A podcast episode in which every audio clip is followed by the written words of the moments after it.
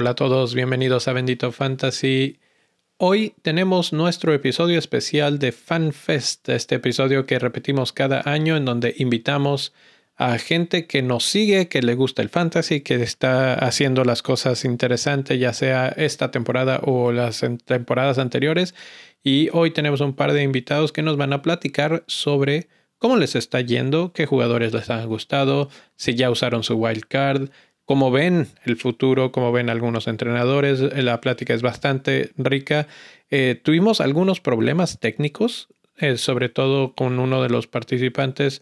Entonces, si de repente se escuchan algunos eh, cortes muy bruscos, bueno, pues traté de limpiar un poco el audio, pero no es a 100% limpio. De repente no había una fluidez en la comunicación, así es que les pido una pequeña disculpa por eso ese detalle técnico, pero la verdad es que el resto del episodio es bastante bueno y no le quita nada. Entonces vamos allá. Los invito a que se queden a todo el episodio. La verdad estuvo bastante entretenido y vámonos.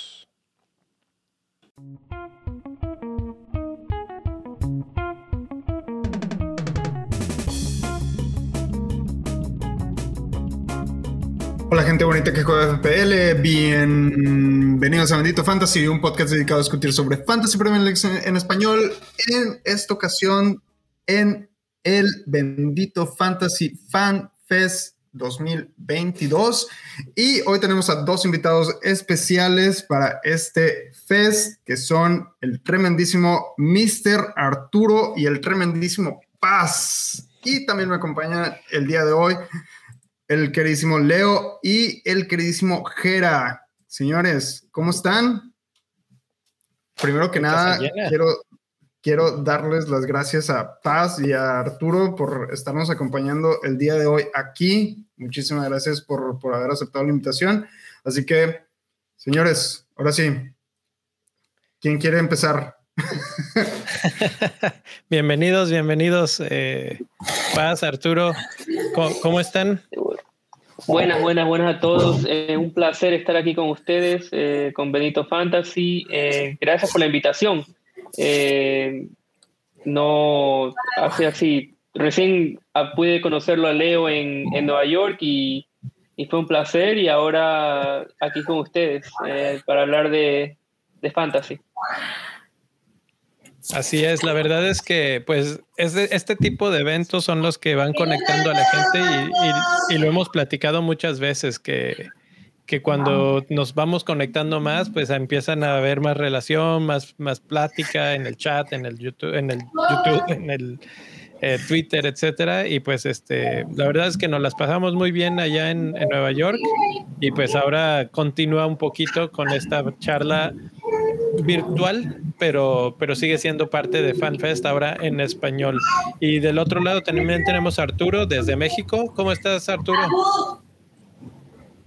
Hola, Leo, Paz, eh, mi rey, Jera. Buenas noches a todos. Muchas gracias por la invitación. La verdad es que llevo tiempo siguiéndolo, llevo tiempo hablando con algunos de ustedes, sobre todo con Jera y con este Cervantes, que no está aquí presente. Entonces, de nuevo agradecido por la oportunidad y bueno, vengamos a hablar de, lo que nos gusta. Así es, así es, que es fantasy precisamente. Gerald, no te saludamos, ¿cómo estás?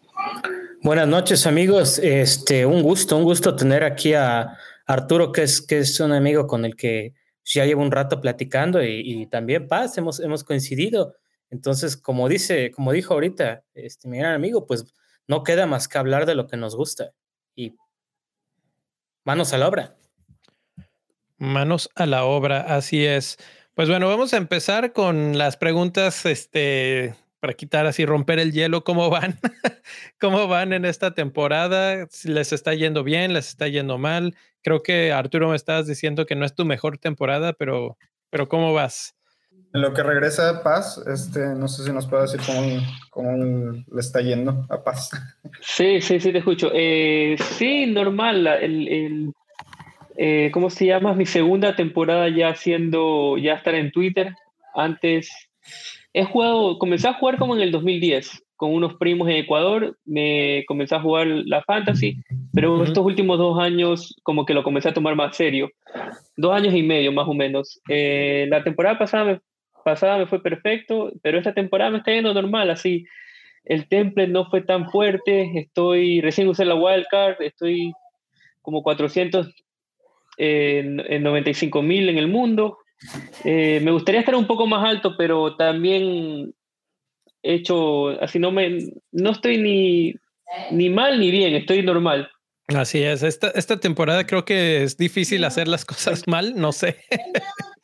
Eh, la, verdad es que presiento que todos andamos más o menos por los mismos rankings.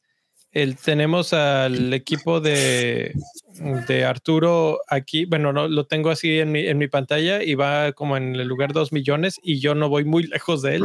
Entonces eso me da así como que una perspectiva de que pues básicamente todos andamos casi que parecido, ¿no? Parecido.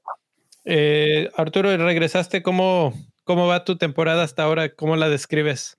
Sí, bueno, primero una disculpa, creo que se me está saliendo cada, no sé, cinco minutos esta cosa, espero poder arreglarlo, pero temporada difícil, la verdad. Eh, fui con muchos diferenciales para empezar, diferenciales que no salí bien, como Grealish, como Sancho, como el mismo Bukayo Saka. Empecé con Harry Kane y luego fui por Haaland y luego volví por Kane cuando Haaland metió doble hat-trick, este fue como, esta temporada no me está saliendo nada bien, pero ya está mejorando con las cosas. Eh, ya dos semanas seguidas que... Creo que se cayó otra vez la conexión, está teniendo problemas. No sé si el clima esté esté dando problemas por allá, porque Jera, tú, tú que vives en la Ciudad de México, ¿cómo estás? Eh, ¿Cómo le fue a todos allá por, por allá que acaba de temblar, no? Ayer. Sí, definitivamente, o sea, otra vez un, un déjà vu tremendo, ¿no? En, en mi caso, en la universidad, un protocolo, pues, eh, de simulacro, ¿no? Eh, minutos antes, pues ya cuando sonó, ya no nos, a muchos ya no nos sorprende, dijimos, sí, sabía, sabía que iba a volver a pasar. algo muy parecido, algo muy parecido a justamente vinculándolo con Fantasy Premier League, con lo que hizo Son en el último partido contra el Leicester City. Es uno de sus rivales favoritos, tanto de Son como de Kane. Yo recuerdo un festín así, eh, creo que fue por allá del año 2017, eh, solo que fue de visita, creo que metió hat-trick también, no tengo el dato, pero fue algo explosivo contra Leicester City este, lo, saco a colación porque me parece que Arturo lo tenía a, Son. No sé si de capitán, pero eh, fue su carta fuerte y vaya que le funcionó. Wow. Ok, no sé, ¿tú, Paz, has tenido a Son este año en, el Fantasy? No, no, este año no, no, no lo he tenido. La temporada pasada al final fue mi, fue el, el que me salvó la temporada, pero esta temporada no, no, lo tengo, lo tuve a Kane. Entonces, esta temporada en el Wildcard, en la 8, lo puse aquí, me hizo 8 puntos. Justamente estaba en Disney y fui con unos amigos eh, a Disney, estaba manejando eh, y veo que mete el gol King y como que lo festejo y un rival mío en la mini liga lo puso Son, que, está, que estaba segundo, yo estaba primero. Eh, y digo, bueno, chévere, lo tiene a Son en la banca, no va a jugar, o si juega hace un minuto, ya mete gol King, yo estoy todo feliz, ya me voy, estoy en Disney, hago cosas, después veo el resultado al final, no vi el partido, vi los highlights después. Y yo que metió tres goles, y yo me quedé, wow, así, como que, como que todo, todo tieso, porque no, no, no pensaba. Si, si, obviamente, si uno sabía que era titular, capaz ni usaba Wildcard. Por eso no, lo usé porque no tenía otra opción, no podía ponerlo de Broina, porque ya tenía tres del City y Son no salía de titular, entonces me iban a jugar como ocho. Pero obviamente si, si sabía que iba a ser titular y, y como, como dices, era tan explosivo, ha tenido, le encanta jugar contra Leicester, me hubiera encantado ponerlo.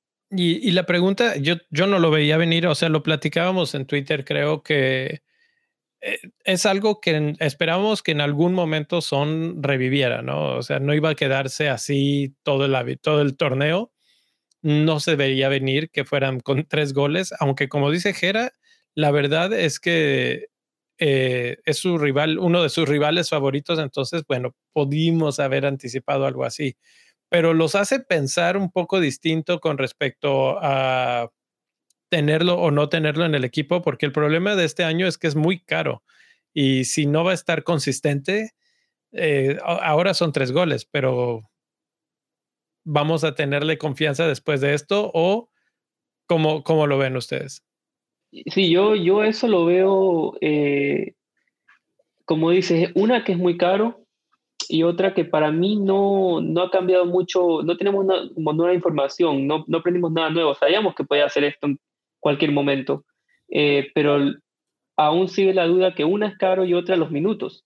Eh, ya con la llegada de Richarlison, la llegada de Kulusevski, no es titular fijo, como vimos. Eh, se vienen unos partidos normales, no tan difíciles contra, bueno, contra el Arsenal es rival duro, pero también le ha hecho bastantes goles. Eh, para mí no, no, no ha cambiado nada de, al parecer de Son. Sé que es una buena opción, pero como dices, es muy caro y hay otras mejores, otros mejores premiums que como, como De Bruyne, como Sal mismo que va a regresar en su forma, que creo que, que valen vale más su precio. Uy, esa, esa es una buena discusión, ¿eh? Y bueno, Jera aquí estará para, para ponernos a... Bueno, es el único que va del Liverpool. No sé tú, pasa a quién este, apoyas. del, del, United. Del United. ok, uno del United, uno del Liverpool. Creo que Arturo, tú eres de Arsenal, si mal no recuerdo.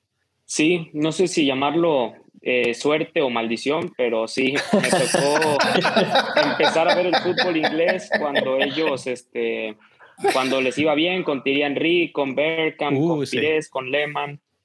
Y, y, veo mucha gente en Twitter que de repente cita Thierry Henry, los maldice porque dice, por tu culpa me enamoré del Arsenal y ahora estoy sufriendo de por vida, pero, pero nos ha ido bien esta temporada. Espero que ya a partir de aquí sea podamos volver a ver al equipo donde, donde ha estado siempre históricamente. Pobre de Henry, güey. Pues yo creo que... yo creo que ni con la mano aquella este, contra Irlanda le, le fue así. Pero mencionabas ahorita, eh, Paz mencionó, creo que el que va a ser el gran dilema de mucha gente, que es Son ya está metiendo goles, o por lo menos ya metió tres, y Salah mucha gente lo está vendiendo. Entonces, eh, la disyuntiva se presta para pensar si, eh, bueno, creo que tú acabas de hacer tu wildcard pass. Eh, sí, y mi segundo premium fue Harry Kane. ¿Qué, les parece, si mostramos el equipo de paz para que nos lo explique? Sí. Aprovechando que hizo wildcard. sí, sí, sí. me fue normal 61. una decisión es, obviamente, era de Broina o Isaac o Foden y Kane. Eh, me gustó un poquito más lo de Kane porque en la, en la jornada 11 le toca contra el Everton y a Haaland le toca contra el Liverpool. Y como me está yendo la temporada, creo que ya es buena, un buen tiempo para, por lo, para darle la capitanía a Kane y como que jugármela. Eh, porque es un rival más fácil, porque obviamente eh, hacer, hacer con lo, como que lo que la gente hizo eh, esta jornada, que le dio la capitanía, algunos le dieron la Kane, porque es un rival más fácil. Entonces, por eso fui por con Kane. también otra decisión difícil fue entre Foden y Saka. Foden le sacó, que Osaka le sacó un punto más, pero lo que me gustó de Foden es que como fui con Madison, Bowen y Foden, los tres, eh, uno de esos voy a hacer el cambio con Saja, eh, creo que en la jornada 10 o 11, pero con Saka ya casi me la jugaba como que tenía que cambiar Saka por Saja. En cambio aquí, como Foden aún tiene partido fácil en la 11, puedo sacarlo a Bowen eh, por Saja, si no le está yendo bien a Bowen.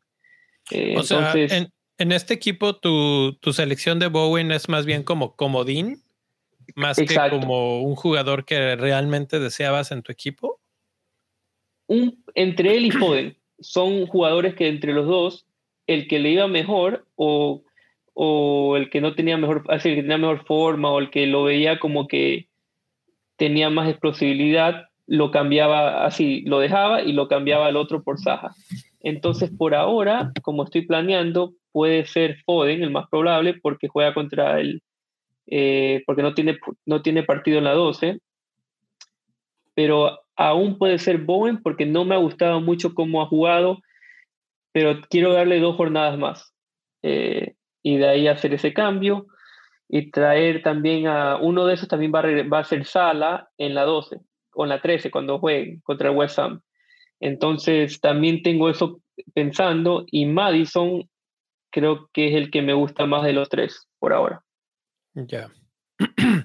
Sí, la verdad es que viendo el equipo, rápido lo leo, es Pope en portería, Trippier, Cancelo, Williams, Madison medio campo, Martinelli, Bowen, Foden, Haaland, Kane y Mitrovic. Creo que esa delantera es la delantera más deseable en estos momentos, ¿no? ¿Cómo lo ves, Gera? ¿Que le pones algún pero a esa delantera? No puedo ponerle un pero a ninguna delantera y ni al equipo. Te voy a decir por qué, por una razón muy sencilla. Es mi equipo, casi. Yo también, yo también sé Wildcard y casi nos fuimos con los, todos los jugadores idénticos. La única diferencia es Emerson, yo puse a Weji en vez de Emerson. Ah, bueno, esa es la banca. Es la única, pero la única. Todo lo demás. Eh, pero. Dime, dime, paz. Era, pero eh, lo hiciste porque tenías el dinero, tenías punto Sí, sí, sí, realmente tenía. exacto, exacto. Realmente. Y eso es lo que yo quería hacer. Realmente, digo, tampoco te garantiza que él vaya a dar muchos puntos. Este, cerré el equipo a la mera hora y puse a Andreas en vez de Madison. Eso me costó seis puntos. Eso dolió bastante.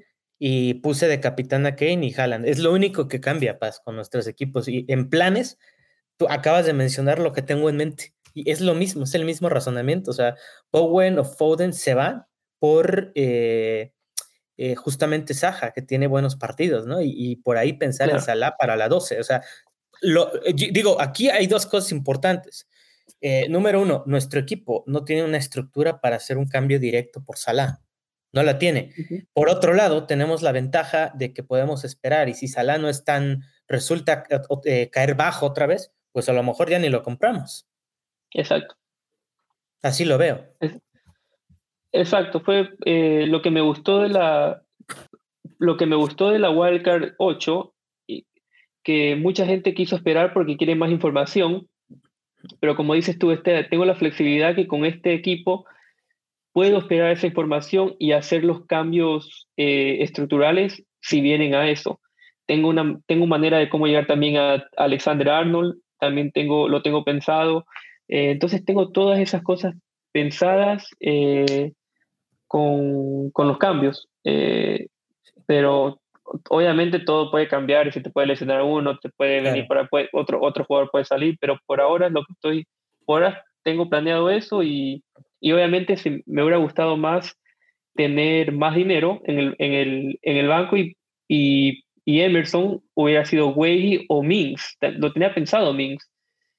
Obviamente hizo los nueve puntos, pero tenía pensado porque quería un, un defensa para este y para creo que la 12 o la 11, que Minx también tiene bueno, buen, eh, buen partido. Entonces, eso es lo que tenía pensado. También Patterson, casi lo cambio Patterson por Nico Williams, otras cosas. Son, son decisiones que al final te, te restan puntos, pero en un partido eh, Mitrovic contra, contra Nico por lo menos Nico me podía dar un, como un, una asistencia, no sé, un gol o algo así. Entonces, por eso, como jugaban en directo y Bowen también hubiera jugado contra Patterson, quería como el jugador que me dé más, tenga más chance de como dar una asistencia, un gol, algo así. Entonces, eso fue la decisión de, de la banca. Y obviamente James, eh, jugadorazo, y, me quiero quedar con él por, por ahora, así, porque está jugando bien, tiene buenos partidos y, y lo tuve que poner en el wildcard. Suena bien raro esa frase de lo tuve que poner al gran James. Al, gran James, claro. no, para no quedarme, para no quedarme atrás. claro. No, sí. Este, y, y, precisamente mencionaste, Jera, una vez más, uno de los temas importantes, ¿no? Este equipo ya se disparó bastante de lo que, por ejemplo, era el template hace unas semanas, que yo lo veo reflejado en mi equipo, que todavía no hago wildcard.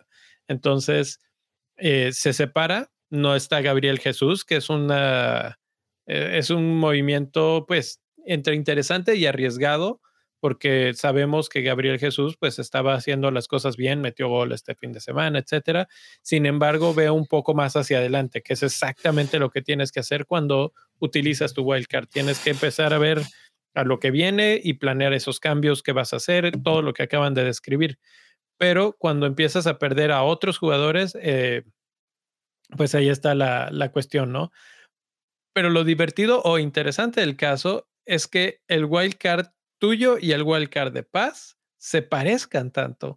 Entonces, el, el, chiste en Twitter es, este, todo el mundo está haciendo el mismo comentario, chiste o broma o como le queramos llamar, que es, todos vamos a hacer wildcard hacia exactamente el mismo equipo. Y eso, eh, pues el problema es que, ok, vas a estar diferente a la otra mitad de, de Fantasy que no, no jugó su wildcard, pero con respecto a los, los que lo movieron, no va a haber muchas diferencias en cuanto a subir o bajar de, puntos, porque es lo mismo. ¿Cómo lo ves tú eso, mi rey? Eh, con respecto a tu wildcard, que también ya la estabas a punto de hacer, que sí, que no, y al final te la guardaste. Estás en mute, creo. Cierto, acá le pensé mutear el micrófono y yo acá hablando. Este, no, lo que pasa es que ah, tenía muchas dudas y generalmente cuando tengo muchas dudas sobre hacer un wildcard, mejor es, la mejor respuesta es no hacer wildcard. Eh.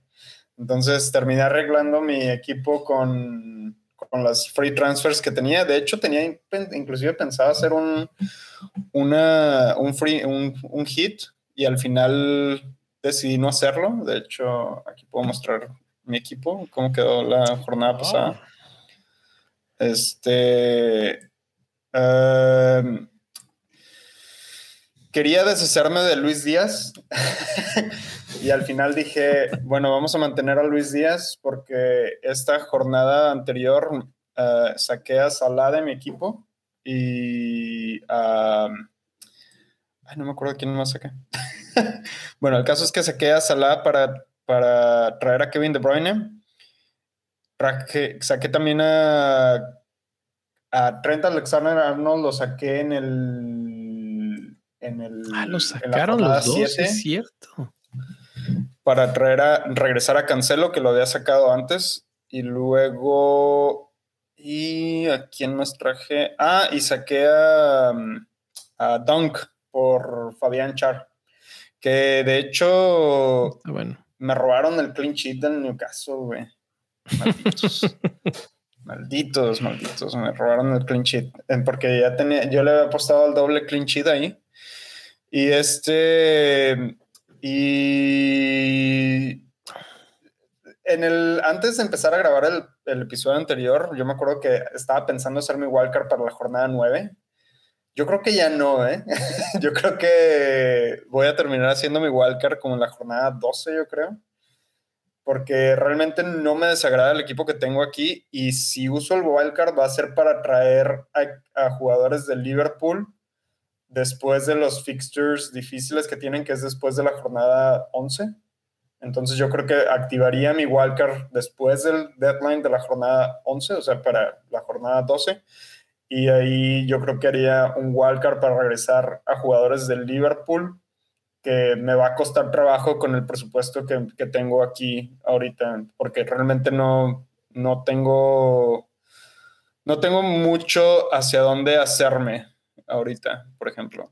Pero mm, creo que creo que no creo que este equipo me puede dar para largo. Yo creo que a Jesús Jesús, como ahorita lo mencionabas, yo creo que lo voy a aguantar una jornada más.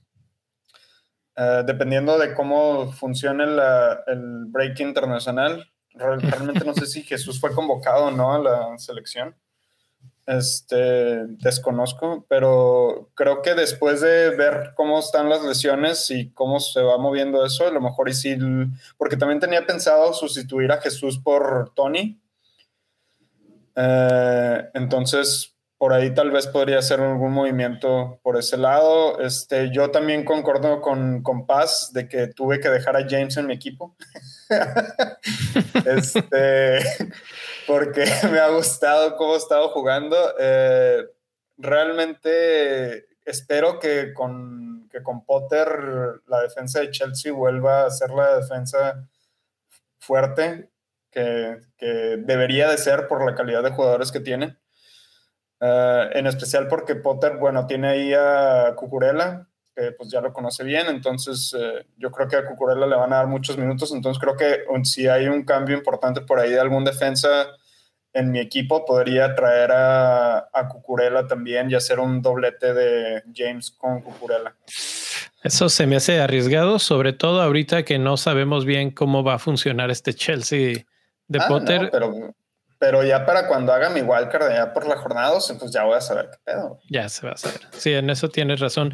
Eh, se nos perdió la conexión con Arturo y quería preguntarle porque el, partido que viene es Arsenal contra Spurs. Y el que gane, por lo menos después de ese partido, eh, momentáneamente va a ser líder general de la tabla de Premier League. ¿Ustedes a quién ven mejor en estos momentos? Eh, de cara a ese partido. ¿Cómo los ves, Gera? Mm, híjole, difícil la pregunta porque veo por ahí varios factores que pueden jugar a favor de uno u otro equipo. Sin embargo, creo que Arsenal viene con el momentum de que ha tenido un arranque excepcional como el que no había tenido ya en muchas temporadas. Eh, por ahí Spurs tuvo un descalabro en Champions contra el Sporting de Lisboa, no los quiero menospreciar, pero perder en los últimos minutos realmente es doloroso y es un golpe a la moral. Por lo tanto, eh, sí veo, además Arsenal juega de local, entonces sí veo cierta, cierta fuerza, pero también hay que tomar algo en cuenta. Hace rato hablábamos de Son y Son es un jugador al que le encanta entrar en rachas. Ustedes que juegan Fantasy Premier League lo saben. Son se avienta rachitas, anotando goles, goles, goles, goles qué mejor que entrar en racha antes de ese partido, ante un rival que es el rival odiado y al que ya le ha marcado, ¿no? Entonces, partido de difícil pronóstico, no sé qué vayan a hacer las, las casas de apuestas. La verdad es que yo, yo creo que van a decir que 1-1. No estoy, no, no, estoy diciendo que eso piense que vayan a quedar, pero yo creo que se van a ir por un 1-1, ¿no? Como el resultado más probable. Este, En términos de fantasy, pues no nos gusta mucho, Kane, claro que nos gusta porque le encanta anotarle al, Arsenal, incluso de visita, ¿no? entonces, pues e, es eso, yo lo veo de pronóstico reservado por lo que representa. Paz, ¿tú cómo lo ves? Eh, sí, son dos cosas de, ese partido que, van, se van a pelear entre ellos. Una es el rendimiento del Arsenal eh, en los partidos grandes en los partidos contra equipos eh, del top six. Ya vimos contra el Manchester United que no le fue tan bien, no jugaron también, obviamente de visita y, diferentes circunstancias, pero hemos visto de la temporada pasada también que llega el, el, el Arsenal y no juega, no juega igual en esos partidos. Y el Tottenham, al, en cambio, se crece en esos partidos. Eh, como dice Gera, en es, no para no menos apreciar al, Sporting, pero en esos partidos más difíciles se lo ve aburrido al, Tottenham, se lo ve sin ideas, pero en esos partidos contra el Liverpool, contra el City la temporada pasada, siempre le sacan resultados. Entonces es un Arsenal que no juegan a los partidos grandes y un Tottenham que se alza en esos partidos. Entonces veamos cómo eso. Yo también creo que como está de local, puedo ver un empate, un 2 a 2. Eh, lo que veo, porque está jugando muy bien el Arsenal pero mm, si sale el Arsenal, como lo hemos visto en esos partidos grandes, eh, puede dar la sorpresa, así puede dar el resultado, le puede sacar el resultado, entonces, un partidazo, pero por ahora digo 2 a 2. Regresó justo a tiempo Arturo para la pregunta del millón. Se viene el clásico del norte de Londres, Arturo, y obviamente me imagino que vas a estar con la velita prendida para apoyar a Arsenal. Eh, en tu equipo todavía tienes a Jesús, a diferencia de Paz, que ya le dio cuello en su wild card. ¿Cómo lo ves? ¿Qué esperas? ¿Quién golea a quién? A ver, trataré de no dar una respuesta tan larga porque tengo miedo de que esta cosa me vuelva a sacar de nuevo, pero para mí la clave está en que pueda volver Martín Odegaard. Eh, contra el Brentford no se notó que hiciera falta, porque bueno, el Arsenal creo que sí está uno o dos escalones por encima de, de las abejas, pero es el jugador que más me ha gustado del Arsenal. Es cierto que si hablamos en términos de, de fantasy, pues Martinelli ha hecho más puntos, Saliba es de los defensas que más puntos ha dado también, pero para mí la clave del equipo es Odegaard. Y si no está, yo creo que el Arsenal va a sufrir demasiado. Si te hablo desde el corazón, creo que va a ganar el Arsenal, pero en este tipo de encuentros es cuando Harry Kane saca su mejor versión, marca siempre, normalmente de penal. Eh, Son ya volvió a la senda del gol. Eh, veremos cómo está Kulusevski o Richarlison. Si tuviera que dar un pronóstico, te diría que el Arsenal gana por la mínima, pero contando con que vuelve Odegaard. Si no vuelve Odegaard, yo creo que las opciones de ganar del Arsenal están, se reducen considerablemente. Aquí yo nada más quiero, quiero soltar un dato aquí eh, que nos mandó el tremendísimo profe que nos está acompañando en YouTube. Los partidos anteriores entre Arsenal y Tottenham han tenido una media de 3.26 goles, mientras que ambos equipos han marcado el, en el 68% de las ocasiones. O sea, básicamente estamos esperando un partido que no va a terminar en ceros y seguramente ninguno de los dos equipos van a tener clean sheet. Entonces, eso nos uh. pone en aprietos para los que aún tenemos defensas de uh, defensas y porteros del, del, del Arsenal. Dice Alfredo, un juego de muchos goles, los dos equipos son horribles en defensa. yo, yo no estaría tan de acuerdo, ¿eh? el Arsenal creo que ha jugado cuatro partidos de visitante y solo le ha metido gol el Manchester United. Es cierto que la calidad de los rivales no es la más alta, pero. Exacto. Pero bueno, yo una defensa con Saliba, que está siendo increíble. Eh, veremos si llega Sinchenko, también otro de los jugadores clave, yo creo que del Arsenal que quiere Arteta. Y White y, Gabriel. Yo creo que no jugará White. Yo creo que jugará Tomiyasu. Ya se vio contra el Manchester que, que es un gran jugador White, a mí me encanta pero no puede jugar ahorita de central porque Saliba está increíble y de lateral derecho se pueden ver algunos de sus defectos. Ahora, estamos hablando de Arsenal, estamos hablando de, acabas de mencionar al defensa con más puntos en el fantasy este año, increíble, no es Trent, no es Robo, no es James, es eh, William Saliba. Y el problema es que obviamente tienen a Spurs en el siguiente, a Liverpool en la jornada 10 y un blank en la jornada 12. Entonces, eh, en términos de ver hacia el frente con equipos que tienen varios jugadores de Arsenal, Jesús, Aliba, Odegaard, eh, etcétera, puede ser riesgoso desde el punto de vista de qué tantos puntos puedan dar y que además en la 12 vamos a tener que tener suficiente banca o moverlos de plano para que pueda funcionar.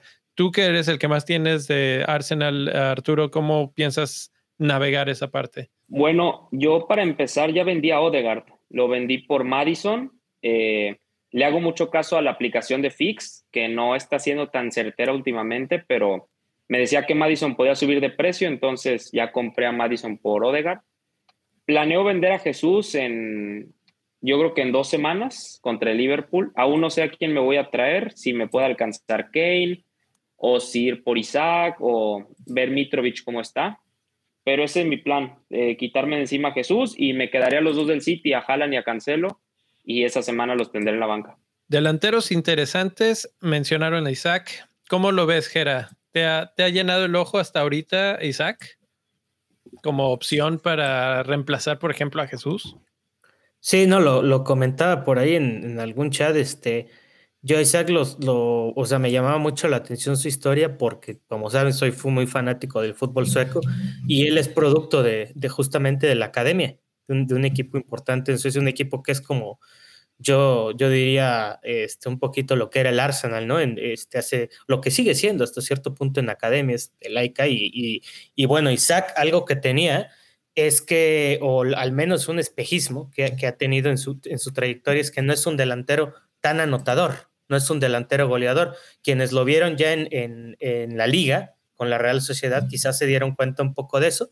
Sus números están inflados un poco por penales, pero eso no le quita mérito, porque sus rutas también son las asistencias. O sea, él crea muchas oportunidades también y, y, tiros que tienen esa posibilidad en fantasy de dar rebotes. Entonces, yo lo veo como opción por el factor motivación y porque no está Wilson tampoco, ¿no? Este, además tiene muy buenas jornadas, ¿no? Eso entonces sí lo veo como, como opción latente, ¿no? En vez de quizás de jugártela diferente respecto a Mitrovic, ya dejar atrás a Tony, no veo otra opción tampoco tan, tan buena, ¿no? No sé qué piensen Recordemos, ustedes, amigos. Sí, un poco, nada más para complementar lo que dijo Gera de Isaac. Recordemos que él da el salto de Suecia al Dortmund. Mm. Y el Dortmund lo deja ir más o menos fácil, o sea, no le pone muchas cláusulas, como que algo le ve el Dortmund al que no le gusta, yo creo que tiene que ver con lo que dice Gera, que es un muy buen delantero, muy móvil, que no es solo un goleador, que ni siquiera es un goleador, pero esa cifra de goles te las complementa con sus movimientos, con sus desmarques, bajando al área, esperando que reciban o que entren eh, los extremos. Entonces, ya, ya estando en penales en el Newcastle, yo creo que es una buena opción y no sé cuánto tardará en volver Wilson o si podría ser una opción jugar con Isaac abierto de un lado y San Maximán del otro y Wilson de nueve. Creo que nada más para complementar eso de Wilson, no creo que Wilson se mantenga muy sano, que digamos, conociendo su historial. no, pero, pero va a ser muy interesante cuando sí esté sano, si los pone a jugar a los dos y qué forma toma el equipo, si es un 4-4-2 o si ah, mueve y saca la banda o qué tipo de movimientos hace ahí, porque efectivamente, como dice Jera, si él es bueno, Isaac es bueno para, asociarse, eso puede ser muy útil para Wilson, que es muy bueno para finalizar jugadas. Entonces, eh, desde ese punto de vista, Newcastle puede ver con optimismo el futuro eh, y y nosotros con optimismo a Isaac, que no solamente es barato, sino que además no tantas, eh, tantos equipos lo tienen. Entonces, comparado con Mitrovic, que es el popular al que todo el mundo se está yendo en las wildcards, eh, cuando seguramente cuando venden a Jesús, me parece que es un buen diferencial, es uno de los que van a despuntar, como dijo Jera, en lugar de Tony, que Tony tiene sus altibajos de popularidad, yo no digo de juego, sino de popularidad, porque realmente Brentford tiene buenos partidos. La, la, que sigue es la jornada de oro, ¿no? Es contra Bournemouth. Entonces, eh, pues ahí está. Eh, esos son delanteros. Paz, ¿tú tienes algo que platicar de Newcastle? ¿Tienes alguien por ahí de ellos? No, ustedes tocaron todos los puntos. Una cosa que, claro, es difícil es difícil ponerle un número, pero cuando regrese Wilson, obviamente Isaac pierde los penales, entonces como que le baja el valor eh, a lo que él puede dar. Ya vimos que contra el Bournemouth eh, fue el penal que le dio el gol y los tres puntos de bonus. Eh, hubiera, me hubiera gustado más que Trippier lo hubiera cobrado. Después vi los highlights que como que se, se la quiso pelear un poco. Pero hay que ver, como dice Jera, para mí, con, con todo lo que pagaron por, por Isaac, eh, va a tener que ser titular.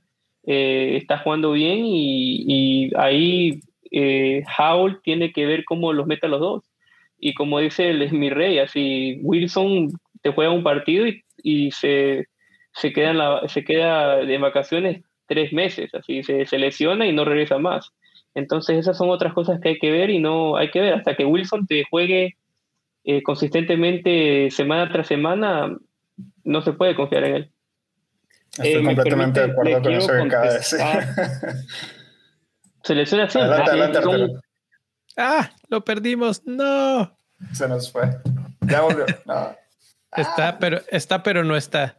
Y, justo ahorita que regrese, eh, muevo el tema para allá porque quiero platicar este, sobre entrenadores ya platicamos de Newcastle, ya platicamos de delanteros, etcétera, pero no hemos hablado de que ya llegó un nuevo entrenador a la Premier League y este y bueno, pues el reemplazo de, Potter que era pues a mi gusto el equipo revelación no porque nos sorprenda, sino porque lo bien que lo estaba haciendo.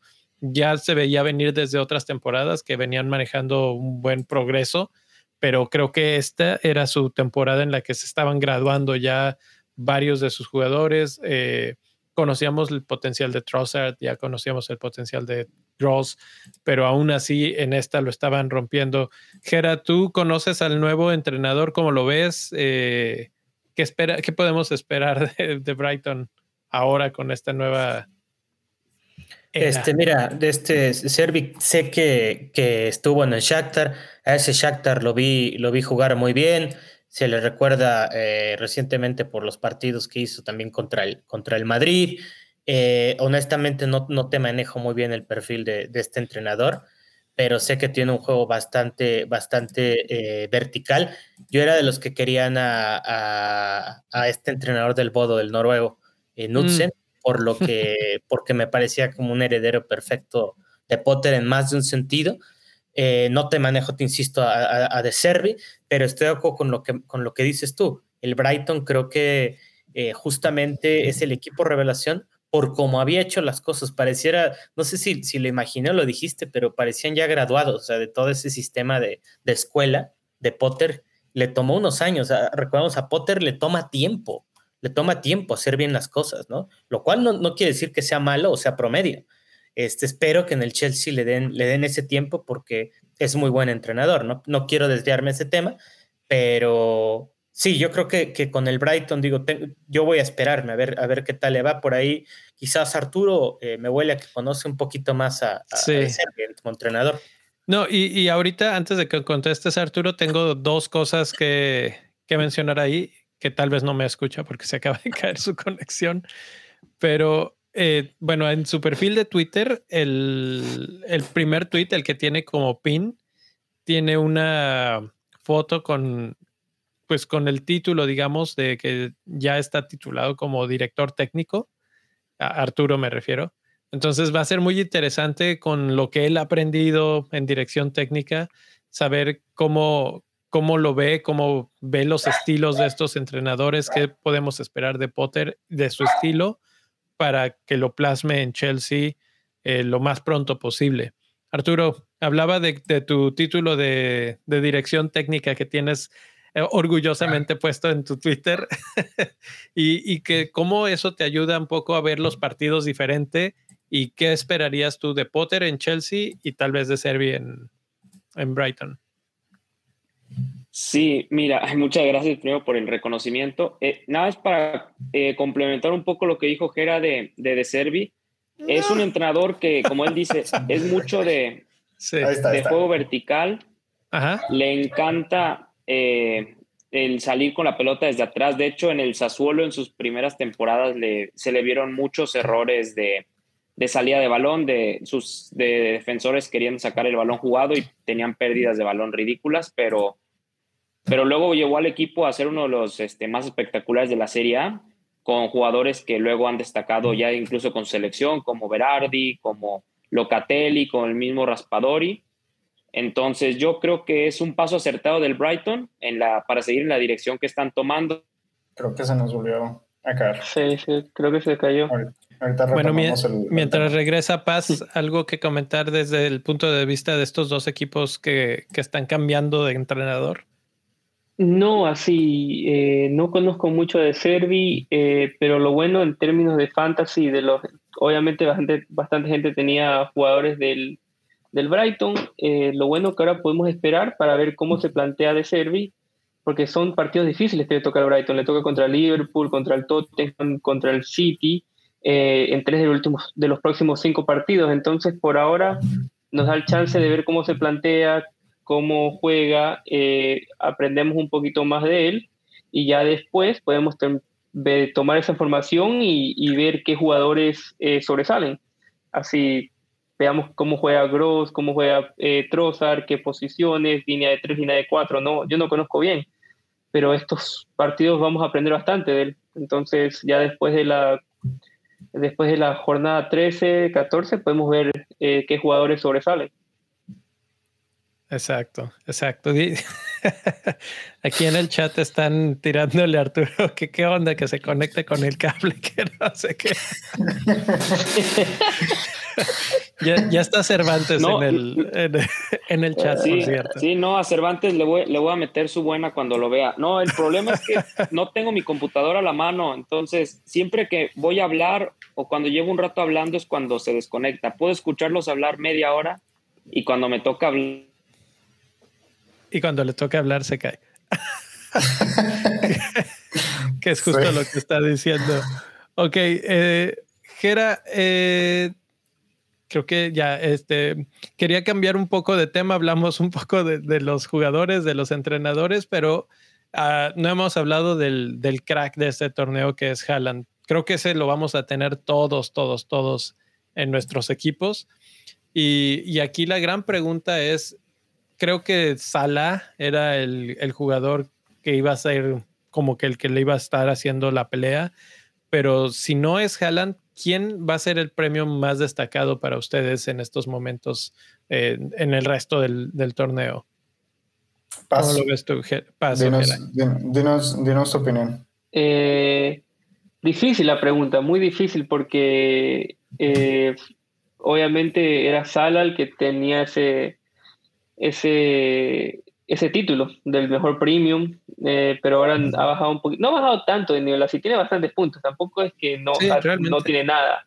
Realmente no es que está, el punto es el valor, obviamente que si costaría lo que cuesta eh, Kane o lo que cuesta Haaland cuando comenzó 11.5, en vez de 13, fuera fantástico, pero como cuesta 13, la gente, así, eh, la perspectiva es más, más es diferente, el, estándar de, de, Sala, pero para mí, eh, puedes, para mí entre Sala y, por ahí, lo que me gustó es que dijo Jera fue que Son es un jugador que, que cuando coge sus rachas eh, puede seguir marcando, entonces esa puede ser otra opción. Pero por ahora, número uno Haaland, de ahí dos, tres, cuatro, cinco Haaland y seis por ahí peleando eh, Kane, Sala para mí, que entre Kane y Sala, eh, porque son los como que los que te pueden dar esos, esos puntos cada jornada. De Bruyne, eh, lo único turro es que cuando jueguen más partidos de Champions, no sé qué tan qué tantos minutos le va a dar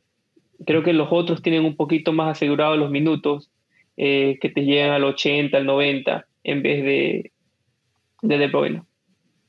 ¿Cómo, ¿Cómo ves tú la perspectiva de que sí o sí vamos a tener partidos en los que Pep nos va a aplicar el harakiri y no vamos a tener a Haaland? ¿Va a ser de tener paciencia y aguantar esas, esos partidos que van a llegar seguramente en la segunda mitad del torneo más seguido? o mover esos fondos y tal vez utilizar a Kane y a utilizar a otros premiums? Eh, creo que ahí es donde la gente que está un poquito más atrás en el ranking puede ganar esos puestos. Entonces el que se la puede jugar, eh, si fuera buena idea sacarlo y, y, tratar de, de jugártela, tener ese riesgo y, y ponerlo a Kane, por ejemplo, y, y hacer esa competencia. Entonces, los que están más arriba en el ranking pueden asegurarse, bueno, me quedo con Haaland porque si te hace un hat-trick eh, y no lo tienes, te mata. Pero los que están más atrás, eh, sí fuera buena, buena idea sacarlo para jugártela. Cuando ya lleguen a los cuartos de final de Champions, cuando jueguen, lleguen a, los, a las semifinales, va a haber partidos que no jueguen. Entonces, no he visto bien el calendario en esas eh, en esas fechas. Lo único que sí me acuerdo que vi en Twitter es que Ben Krelin, que hace los, eh, que hace los calendarios, así los, los pronósticos de los calendarios, dijo que en la 34 eh, puede ser donde hagan la doble jornada del, del, City. Entonces, en esa jornada es súper importante tenerlos Alan si es que no hay otros partidos de Champions. Porque, claro, puede ser triple capitán, puede ser cosas así. Entonces, depende cómo, cómo cae el calendario, sí puede ser buena idea sacarlo. Depende, depende de cómo cae. Pero como la gente la temporada pasada, que el, que ganó, por ejemplo, el que ganó el Fantasy lo sacó Sala. Y eso fue lo que lo hizo ganar. Y mucha gente no lo quería sacar. Entonces, el que toma ese riesgo es el que, el que le puede ir bien o mal todo depende de cómo caen los calendarios y, qué tipo de manager eres. Si quieres tomar ese riesgo, lo puedes hacer. Literalmente aquí aplica el que no arriesga no gana. El que no arriesga no gana. Gera, ¿tú cómo ves? ¿Hay, ¿Hay alguien más que, además de Kane, pueda, de Kane, de Haaland, que pueda competir? Eh, como premiums, pues básicamente estamos hablando ahorita de, de, de Bruyne también que o sea, sigue enrachado, también hay que tomar en cuenta eso. O sea, la racha no comienza esta temporada, la de De Bruyne, que tiene por ahí asistencias, asistencias. Eh, quizás no tan goleador, pero sigue haciendo puntos, ¿no? De manera consistente.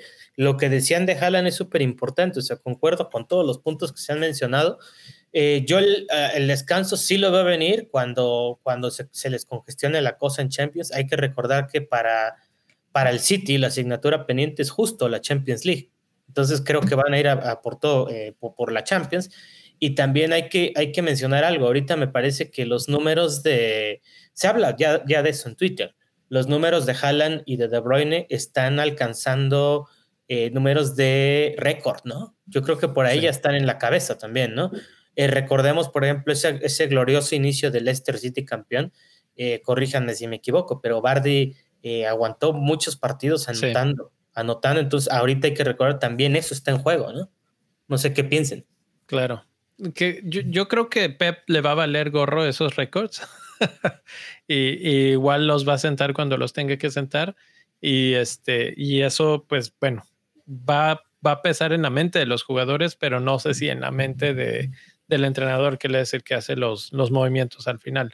Pero mientras sigan funcionando a este nivel, los va a juntar 70, 65 minutos, etcétera, y, todo va a funcionar muy bien, porque además el City es un equipo que se desgasta poco porque tiene el balón. Entonces, Haaland es el, uno de los jugadores que menos sprints tiene que hacer, simplemente tiene que tener un buen timing y con eso le aguanta todos los partidos 70 minutos sin ningún problema. Y, justo acabo de mencionar algo que me viene a la mente de algo que ha venido manejando el profe en Twitter eh, y en los chats de Bendito Fantasy, que es que él, piensa que los este, cinco cambios que aparecen esta temporada están afectando al fantasy. ¿Cómo ven ustedes? ¿Han sentido que su equipo ha sido afectado de alguna forma por estos cinco cambios hasta ahora? ¿O es algo como más personal y que en, particular los cambios han caído en, algunos jugadores que tenía el profe? ¿Cómo lo ves, Arturo? Sí, déjalo antes de que me vuelva a sacar esta cosa. Eh... lo sala. ya sé. Se me dio. Este, en lo que regresa Arturo, nada más quiero hacer un comentario que acá en el chat de YouTube nos estuvieron dando unas opciones como por ejemplo eh, de reemplazo al premium eh, como Kane. Alfredo Álvarez nos estuvo diciendo Kane, que también concuerda ahí con algunos puntos que dijo um, Paz. Y por acá nos están mencionando también a Cancelo, Luis Cervantes, que, uh. que seguramente no, no, sé si Arturo concuerde también con, con, con, Luis en este, de que Cancelo puede reemplazar a, algún jugador premium. Mm. Y también mencionaron por acá que Sony Boy acaba de despertar. Este Rodolfo nos está comentando eso. Eh, yo nada más tengo que decir que Sony anda es intermitente, entonces no, no se me hace como que pudiera superar a, a un, a un premium así como, como lo era Salah la temporada pasada.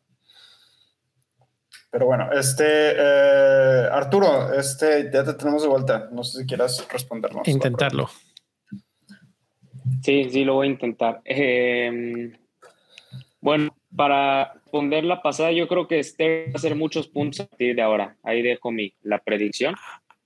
Y lo otro, yo creo que este, los cambios de...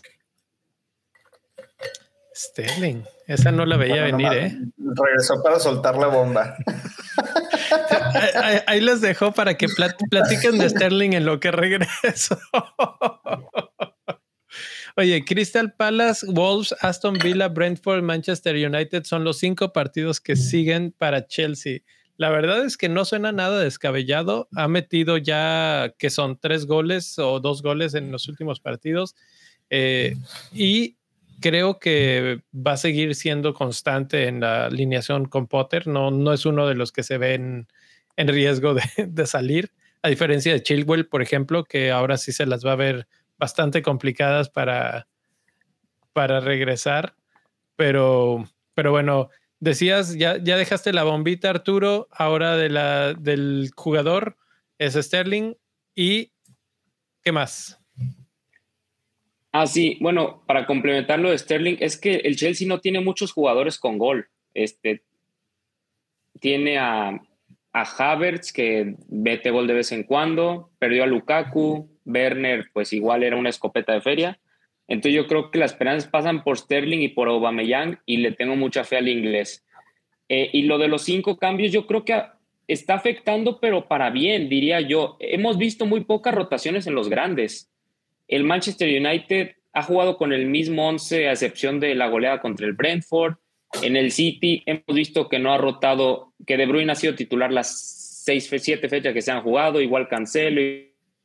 Les, voy a comentar lo que dice el profe en el chat. Dice, del top 10 de defensores, 7 son centrales. Esto nos habla de cómo algunos de los jugadores que más nos gusta tener, como Cancelo, como, como James, como Trent, están siendo reemplazados más constantemente tienen un promedio de más de 600 minutos esos que mencionaba, los 10 defensores con, con más puntos. Y, por ejemplo, Perisic y Emerson Royal tienen los mismos puntos, pero Perisic tiene la mitad de puntos, eh, digo, de minutos que el brasileño. Entonces, eh, yo creo que sí, eh, por ahí hay algo que tendríamos que considerar en términos de, de minutos porque les da la oportunidad. La verdad es que ahora sí que cuando tenían tres cambios decían, bueno, voy a hacer los cambios específicos de mi equipo que necesito y ya. Pero ahora con los cinco cambios, eh, sobre todo equipos como, como Liverpool, como Manchester City, se pueden dar el lujo de mover más gente, darle descanso a sus jugadores importantes. Y, esos jugadores importantes de repente son Robertson, son Trent, son James, etcétera. Eh, Paz, ¿tú qué opinas al respecto? No, yo concuerdo con, exactamente ese punto, que hemos visto los jugadores, eh, eh, los que juegan en las bandas, que son se desgasta más, eh, como los Cancelo, bueno, no el Cancelo no tanto, pero por ejemplo Robertson, Trent, y los que tienen ese cambio uno a uno, como Simicas y Robertson, hemos visto esos cambios bastantes. Hemos visto, por ejemplo, Perisic, que lo sacaron en el minuto 54, porque tiene ese cambio eh, de Emerson, de Cesiñón, bueno, Doris ahorita no es opción, pero esos jugadores así eh, visto que tienen más cambios y, y, los, y, los, equipos grandes que se pueden dar el lujo como el City de cambiar eh, a, a, todos uno por uno, ya vemos que llega al minuto 60, minuto 70 y ya los ves a los jugadores calentando y ya saben por qué van a entrar, entonces va a entrar eh, sale por, lo sacan y entra Álvarez, puede entrar Grillis, puede entrar Mares. Entonces esos jugadores sí han sacado, se han sacado un poquito los minutos y, y un punto que hiciste, Leo, es que antes los técnicos se podían dar el lujo de hacer ese cambio, esos cambios eh, claves. Entonces, si necesitas uno, un defensa más, entonces, bueno, vamos a cambiar esta defensa solo, pero ahora te rotan tres, cuatro y van a hacer los cambios. Eh, entonces sí, para mí sí me ha afectado, se ha afectado bastante y, como dice el profe en, YouTube, así por eso 10 de los, desde el top 10, 7 son centrales, porque tienen más minutos y en sí, entre más minutos, te dan, tienes más chance de hacer puntos. Así es. Y, y, esto que menciona ahorita en el comentario último que mandó, este Conte es el que más afecta porque te hace el cambio antes del minuto 60 y, precisamente, por ejemplo, para la jornada anterior yo traje a Perisic pensando que era un buen partido para, para ellos, etcétera.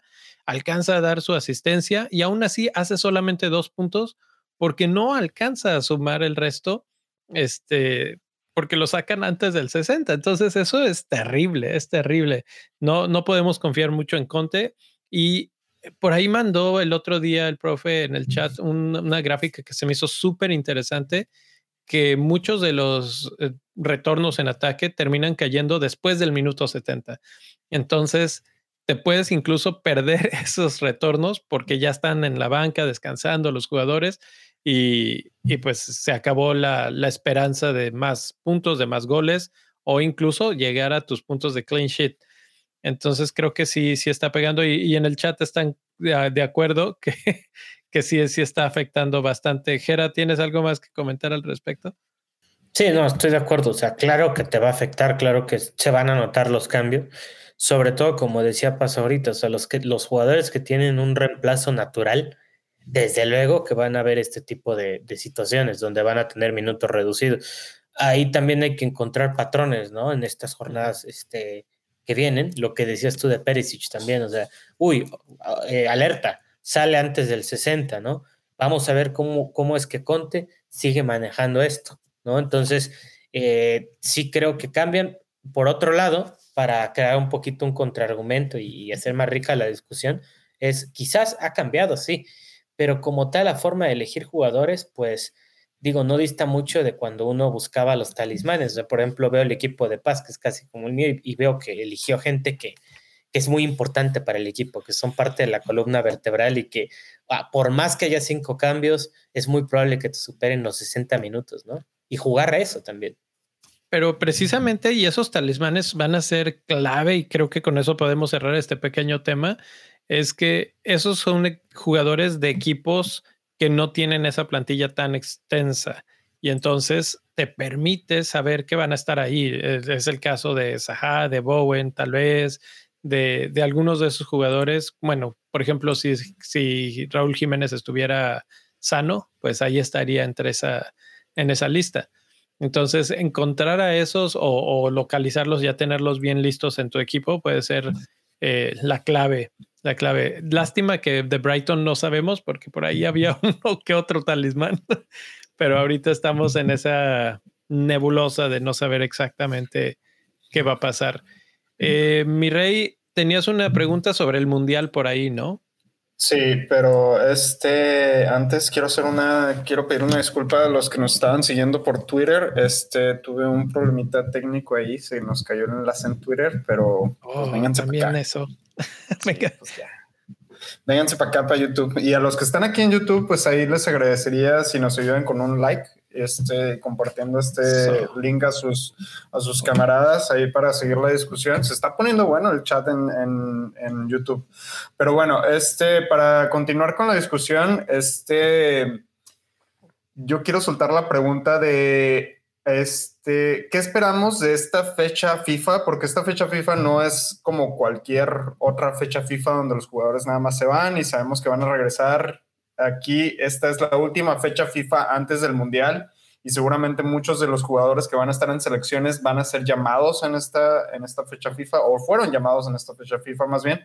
Entonces, ¿qué es lo que, qué es lo que esperamos en términos de fantasy? ¿Cómo vamos a, cómo vamos a regresar a esta jornada 9 después de la última fecha FIFA antes del Mundial? Señores, Paz, ¿tú, ¿tú qué opinas al respecto? Bueno, rezar que no se me lesione nadie, que todos lleguen perfecto, porque ya como es el wild card, ya no quiero, no quiero que, no quiero usar un cambio, así la típica que se te lesiona alguien importante y, y tienes que hacer el cambio antes de eso. Pero yo espero una, a términos de fantasy, una de eso y otra que, que los jugadores eh, que se quieren ganar esos puestos para el mundial, eh, por ejemplo, Leo está hablando de Chilwell Chilwell está peleando ese puesto para ir al Mundial. Entonces, eh, hay que ver si ese rendimiento, eh, no, sé, no sé si lo convocaron, no creo que lo convocaron a esta fecha, pero jugadores como Tony, también que se está jugando, se está peleando el, el, puesto, ahorita va, no sé si, bueno, lo convocaron, pero en esa fecha puede dar, puede tratar de jugar más duro, ¿me entiendes? Puede dar más rendimiento, entonces, eso pues, te puede ayudar bastante porque va, el jugador va con más confianza, más inspirado a tratar de mejorar para tener mejor chance de ir al mundial. Entonces, yo creo que esos jugadores que están así peleándosela, Madison, Bowen, eh, Tony, otros jugadores en otras partes del mundo, están los brasileños, por ejemplo, eh, Martinelli, van a, van a estar inspirados, quieren ganarse ese puesto, quieren, quieren ser titular. Así es. Eh, esa, va a ser la clave, ¿eh? Gera, ¿cómo lo ves? Sí, yo creo que Paz acaba de tocar el, punto, punto importante. Ahorita muchos van a, salir con todo. Incluso, por ejemplo, está el caso de Madison, que, que después de esa derrota o descalabro contra el Tottenham sale esta, esta pregunta, ¿no? Polémica, ¿no? De donde le, le restregan en la cara que no, pues que no fue convocado, ¿no? Para la selección. Entonces yo creo que hay por ahí casos, ¿no? De jugadores también, este, se han visto históricamente en donde intentan, eh, no, no son convocados en la última fecha FIBA, pero quieren dar el último estirón. Entonces quieren dar todo antes de, antes de, la convocatoria final, ¿no? Que no tengo la fecha ahí si les fallo. Este, si alguien la tiene, pues coméntela, donde salen las, las convocatorias finales, donde ya tienen que registrar justo al, a los equipos para el Mundial, pero lo mismo, pues lo mismo, que no, que no se lesionen también. Nada más un, paréntesis ahí con, la, con, los, con las listas de los convocados. La lista de los convocados tiene que salir el domingo, ah, el, el, último domingo de Premier League. Así que realmente no vamos a saber quién está convocado y quién no está convocado hasta la última jornada.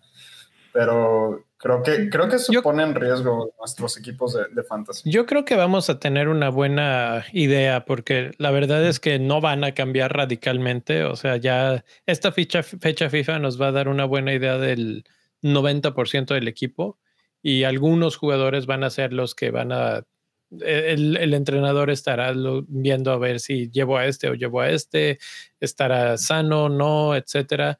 Eh, por ejemplo, se me viene a la mente el caso de México, cómo, cómo sigue evolucionando la lesión de Jiménez, etcétera. Entonces, yo creo que ya vamos a saber.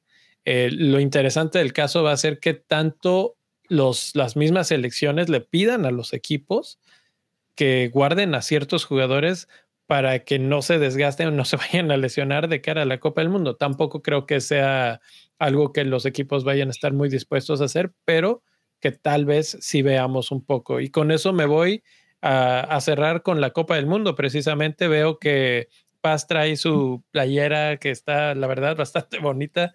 Eh, y, quiero preguntarle, ¿cómo ves las oportunidades de Ecuador en, en, la Copa del Mundo? ¿Van a ser, ya, ya le ha tocado a México ese partido inaugural contra los anfitriones? ¿Cómo lo ves? ¿Qué tan lejos crees que van a llegar? ¿Y vas a jugar el fantasy del, de la Copa del Mundo? Eh, sí, sí, sí voy a, primero de todo, sí, sí, sí voy a jugar la, Fantasy, no. Siempre digo que no. Eh, por ejemplo, este año dije que no iba a jugar la de la Champions League y de una me metí estoy, y estoy súper involucrado. Que, entonces, como medio, esa, esa es una adicción. Entonces, sí, voy a estar así, eh, metido. Pero el grupo de Ecuador para mí es un grupo, bueno, primero de todo, me, me, gusta mucho el equipo, jóvenes, eh, Caicedo está jugando demasiado bien en el Brighton, Estupiñán, eh, Gonzalo Plata, tenemos jugadores jóvenes y que pueden dar sorpresa, eh, un grupo no, no fácil, pero tampoco difícil. Así es un grupo que se puede, son partidos que todos los podemos ganar y todos los podemos perder contra la Anfitrión, contra Holanda, contra Senegal. son partidos que que se puede ir de cualquier manera. Yo creo que sí vamos a pasar. Eh, difícil el primer partido del, contra el anfitrión, contra Qatar, contra el VAR, no se sabe. Y... Por ahí puede, puede manejar un poquito, tú sabes, esas faltas cerca del área. El árbitro puede dar más, un poquito más, favorecer al, al anfitrión, pero creo que se le puede ganar y de ahí eh, la pelea contra Senegal y contra Holanda eh, hay, que, hay que ver. Pero lo que me gusta es que el equipo es joven y como que no, no tienen ese, eh, no tienen como esa presión de, de, que tenemos que clasificar y todo es un equipo súper joven que estamos pensando más al futuro. Entonces, ya llegar al mundial fue como que, wow, sorprendimos que llegamos al mundial y ahora como que nos la estamos creyendo un poquito más y, y avanzar. Así es. Eh, por ahí quisiera hacerle una pregunta antes de dejar esa parte. Eh, la verdad es que tan a fondo no los vi, pero sí he seguido el progreso de, las eliminatorias en Sudamérica y corrígeme si me equivoco, pero este es el Ecuador que eh, más esperanzas genera, digámoslo, en, la historia reciente. Más, sí, así, entre los, de los jugadores. sí, sí, claro. sí, sí, sí, sí, sí, sí. Claro, porque en el 2002 ya era un equipo muy viejo, ya nuestro equipo ya estaba, estaban ya los, el Aguinaga, eh, Delgado, ya estaban un poquito más en la etapa más vieja. En el 2006 teníamos un Antonio Valencia joven, pero también no solo era él. Y después en el 2014, obviamente otra vez un, más viejo, porque ya Antonio Valencia ya estaba más viejo y al nuestro equipo. Entonces sí, creo que es como la generación que más genera porque todos están jóvenes entonces todos están con esa hambre, no tenemos un veterano como teníamos antes, como el líder, nada, ahora sí, nuestro capitán es Moisés Caicedo, que tiene 23 años. Eh, hasta todos, todos somos jóvenes, entonces eso nos da la esperanza de que no vamos a tener esas, peleas como antes, en el 2014 creo que una pelea por los bonos eh, tú sabes el dinero y a quién le dan el bono, a quién la gente se cree un poquito más de los otros. Ahora está un grupo más unido y un técnico que lo está haciendo creer. Entonces, sí, sí hay bastante esperanza. Excelente. La verdad es que yo sí creo que van a avanzar. Creo que le pueden ganar al anfitrión. Obviamente el partido contra Países Bajos puede ser el, el como en México la clásica, no sé, y me imagino que también en Ecuador es ganamos uno, empatamos uno, perdemos uno y clasificamos. Esas siempre son las, las este, predicciones. Y, pues bueno, así, así estaremos. Creo que Jera eres el más cercano a la selección mexicana, porque no, no sé si mi rey la siga tan de cerca. Entonces tú nos puedes platicar desde el punto de vista de México, ya que perdimos a... Me, hubiera gustado más platicarlo también, o sea, preguntarle justo a Arturo, que creo que es el que está más de cerca este, en fútbol mexicano. Sí, la verdad también he tenido mi distanciamiento, este, hay muchas inconformidades de mi parte con, con el equipo, con la gestión, pero más allá de eso, este, pues está el mismo fenómeno que hablábamos ahorita, ¿no? Hay jugadores que están pidiendo el lugar. Alcanzar era hace rato, anduve desconectado hoy, pero que si, si el Tata Martino deja, deja entrever que por ahí eh, Raúl sigue, sigue considerado a pesar de su lesión, pero por ahí suena, suena fuerte Jiménez, ¿no? Este, el Feyenoord, que es el goleador eh, en estos momentos de la eh, UEFA Europa League. Entonces, eh, aquí es la cuestión es, esperaría, uno esperaría que, estuviera presente, pero un jugador en forma. Eh, la verdad, yo veo muy distinta la situación en México de manera personal, distinta a la de Ecuador, o sea, es un claro oscuro, es la contraparte. A Ecuador yo los veo como un equipo bastante organizado, creo que por algo clasificaron como clasificaron, saben a lo que juegan, es un grupo unido. En México veo unos signos de interrogación y aún así creo que puede haber sorpresas, o sea, a favor de México en algún partido, chispazos. Lo, quiero llamar así, ojalá me, me caiga en la boca y no sea un chispazo, sino sea algo más que eso. No sé qué piensen ustedes como compatriotas. Este, la verdad es que a mí me preocupa, me preocupa un poco desde el punto de vista que ni siquiera me ha generado esa intención de verlos jugar. Y ya con eso te habla un poco de cómo cómo se ha manejado esta convocatoria, esta, esta fase de eliminación este, de las de las mm, fases de clasificación más bien. Eh, no hay jugadores que destaquen tanto en términos de mercadotecnia como en otras en otros años. Tú recuerdas los Cuauhtémoc Blanco o en otros años los Chicharito Hernández. Ahora son un montón de jugadores un poco menos conocidos a nivel internacional, y se nota, se nota porque no se habla de, ellos aquí en, ni siquiera en Estados Unidos, que normalmente es el, gran rival, ¿no?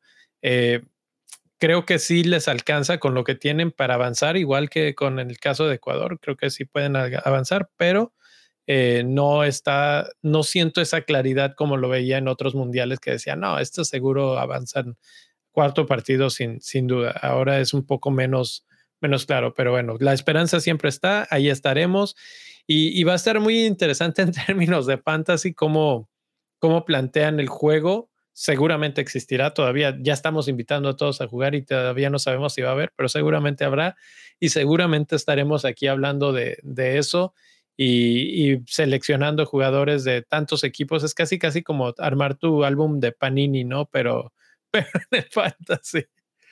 Entonces, pues, eh, a ver, tal vez, y en esos tiempos, lo, interesante, y a diferencia del de Champions, que mencionabas, Paz, que siempre dices que tal vez no juegas, pero a lo mejor ahora sí, eh, lo, divertido es que todos paran, todos los otros torneos, todas las otras partidos, entonces no hay nada más que hacer, no hay nada más que pensar de, en términos de fútbol, y eso va a ayudar a que nosotros, pues obviamente, nos subamos al, al trend ahí de, de jugar. Y además, además el, de, el del euro creo que lo disfrutamos mucho acá en Bendito Fantasy, ¿no? También se abrió la, la plática, hubo por ahí algunos especiales, ¿no? Entonces yo creo que lo, se repetirá y hablaremos del, del fantasy del mundial, ¿no? Y están invitados todos a, ahora sí que, que a degustar de, de, estas conversaciones, ¿no? Y, a ser parte de, ¿no? ¿Qué dice el profe? En, el 2018 Hubo, hubo fantasy, o si hubo fantasy en el 2018 no, porque yo no jugué. Sí hubo, sabía sí, hubo fantasy. De, que, de que existió, de que salió, se lanzó. Sí, sí, sí, sí, sí, sí lo jugué. en 2018. Creo, que existía ese fantasy, pero no existía bendito fantasy. Entonces ahora no, solo, no solo sí va a haber fantasy, sino que también lo vamos a hablar y aquí te estaremos invitando Paz, para que hablemos de Ecuador. Este, estaremos hablando con otros varios que están por ahí. ahí van a haber rivalidades fuertes. Este, Iván, Argentina, nos toca a nosotros Argentina. Yo, a ver quién pone, a ver quién pone a, Ochoa eh, en ese partido inaugural. a ver quién pone. Tenemos en un amistoso contra Colombia, precisamente el profe nos menciona el 26 de septiembre. Entonces eh, ahí vamos a ver de qué, de qué está hecho México, porque Colombia siempre es un equipo muy difícil que no va al mundial, no porque no sean buenos, sino porque las eliminatorias de Sudamérica son terribles, terribles, súper este, incómodas para todos los equipos. Y si no te llamas Brasil, siempre sufres.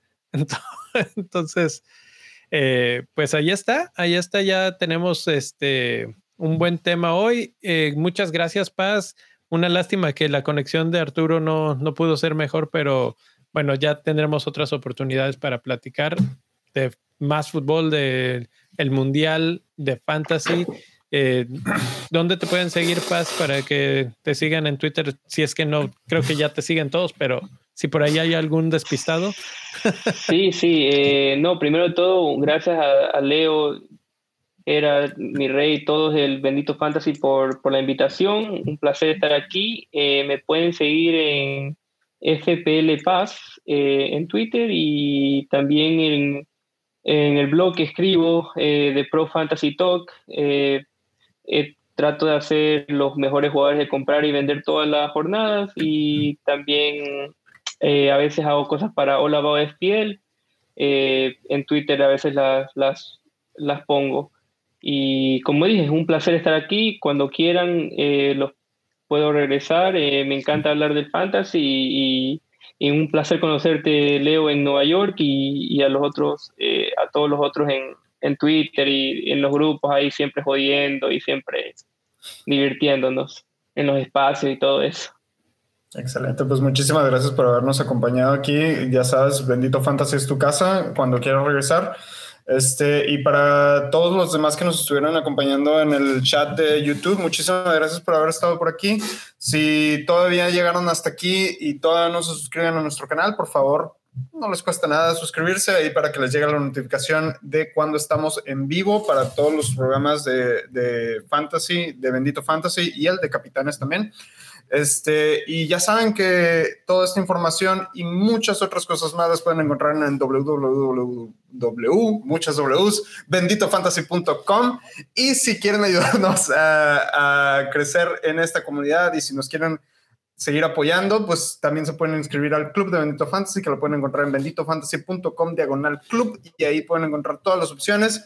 Para seguir la conversación, los invitamos a unirse al Discord, que lo pueden encontrar aquí en la descripción de este video o si nos están escuchando en podcast, también en la descripción del podcast pueden encontrar el link para unirse a, nuestro Discord. Y por último, muchísimas gracias por haber estado por aquí. Este, Gerardo, Leo, Paz, muchas gracias, un placer, eh, muchísima suerte. Esperemos que no se lesionen nuestros jugadores que, que tenemos en selecciones nacionales y pues a ver cómo nos va después de la jornada 9 y de aquí hasta el Mundial. Señores, muchísimas gracias. Eh, ¿Comentarios finales? Gracias a todos, gracias a Paz, gracias a Arturo y a ustedes, todos los que nos escuchan. Gracias, un placer y a todos los oyentes. Hasta luego. Hasta luego. Bye.